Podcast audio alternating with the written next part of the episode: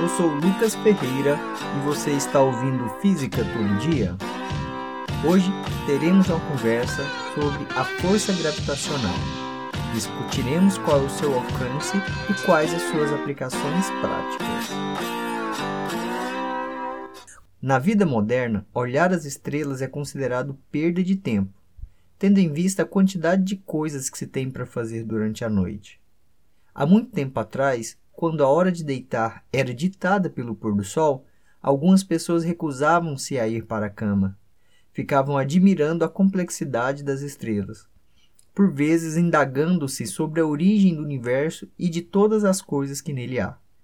Como as respostas não aparecem por acaso, certos indivíduos gastavam seu tempo reproduzindo o movimento dos astros.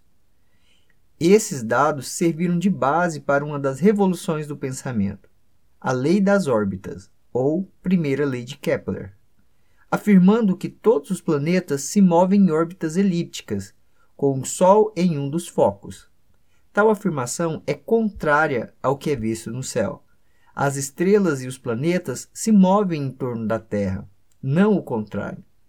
Assim dizia a Igreja Católica e condenava a todos que era contra essa afirmação. Além disso, o estudo detalhado da área formada pela reta que liga um planeta ao Sol durante o intervalo de tempo mostrou que se o intervalo de tempo é mantido constante, a área produzida também se manterá constante. Esse é o enunciado da lei das áreas, ou segunda lei de Kepler. E também que o quadrado do período de qualquer planeta é proporcional ao cubo do semi-eixo maior da órbita, sendo esta a lei dos períodos, ou terceira lei de Kepler. É de se espantar que todas essas informações foram obtidas sem o auxílio de um computador. Aparentemente, tais resultados não apresentam quaisquer benefícios para o ser humano. Entretanto, Newton mostrou que as leis de Kepler podem ser obtidas ao considerar uma força de atração entre massas, chamada de lei da gravitação. Ele propôs uma lei para a força da gravitação. Toda partícula do universo atrai outras partículas com uma força gravitacional cujo módulo é proporcional ao produto das massas e inversamente proporcional ao quadrado da distância entre as partículas. A constante de proporcionalidade é chamada de constante gravitacional, cujo valor é de 6,67 vezes 10 elevado a menos 11 newtons metro quadrado por quilograma quadrado de modo que as constatações de Kepler foram parte fundamental para a validação da lei de gravitação de Newton. Por causa da lei de gravitação, podemos prever diversos fenômenos, tais como a trajetória dos planetas, cometas e satélites. O último deles podem ser naturais ou artificiais. A força da gravidade é sempre atrativa, isto é, imagine um espaço vazio onde colocamos duas partículas pontuais de massa mzão e mzinho em repouso. Se considerarmos que a lei da gravitação é válida, então as duas partículas tendem a se aproximar devido à força gravitacional.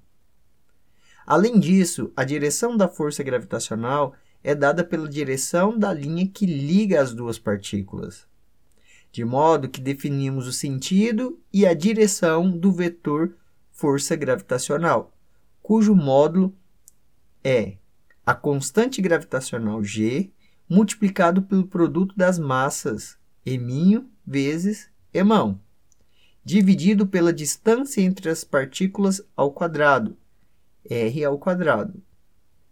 Se adicionarmos mais uma partícula, ficando com três partículas, a força gravitacional que atua sobre uma delas é a superposição das forças gravitacionais devido à interação com as outras duas partículas.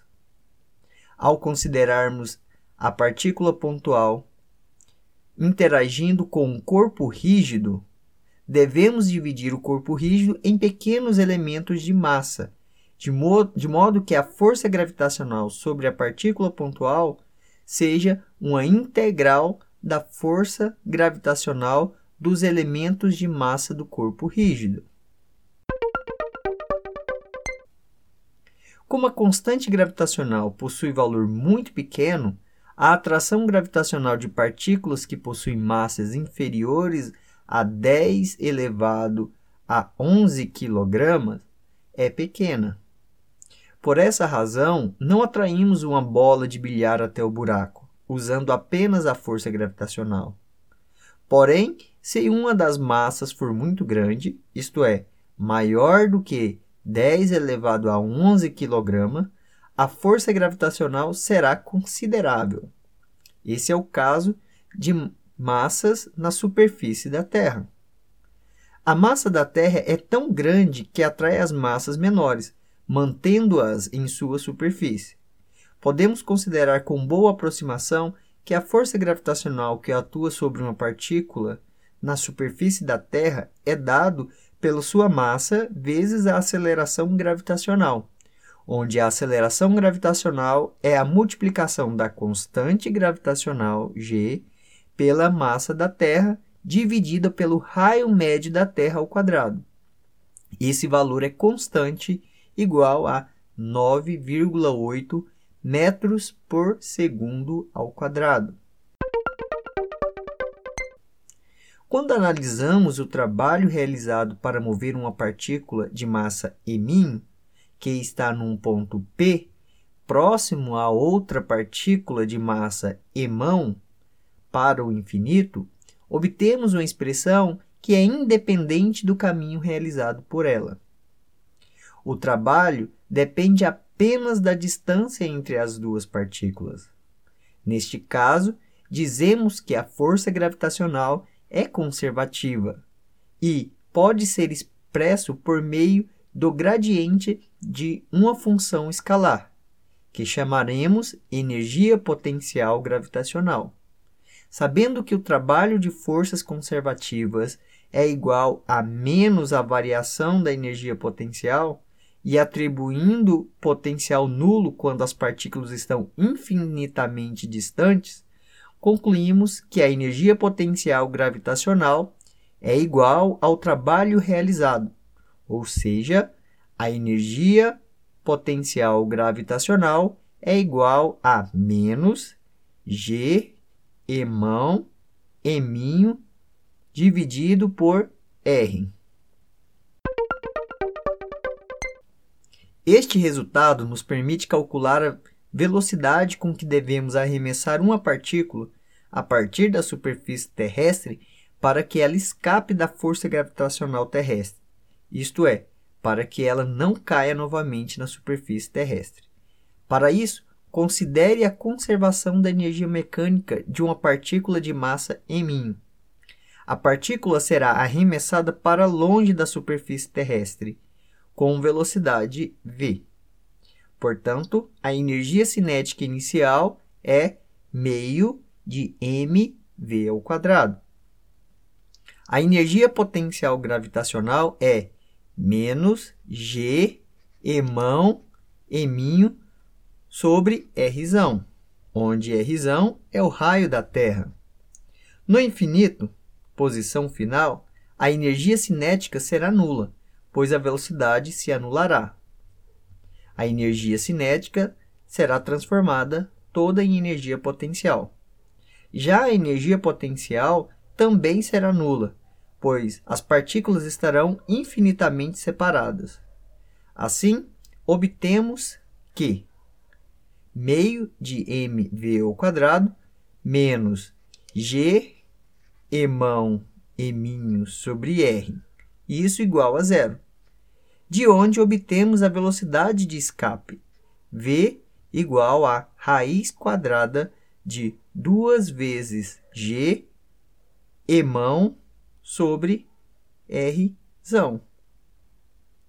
Essa foi mais uma aula, espero que vocês tenham gostado. Fiquem em paz e até a próxima!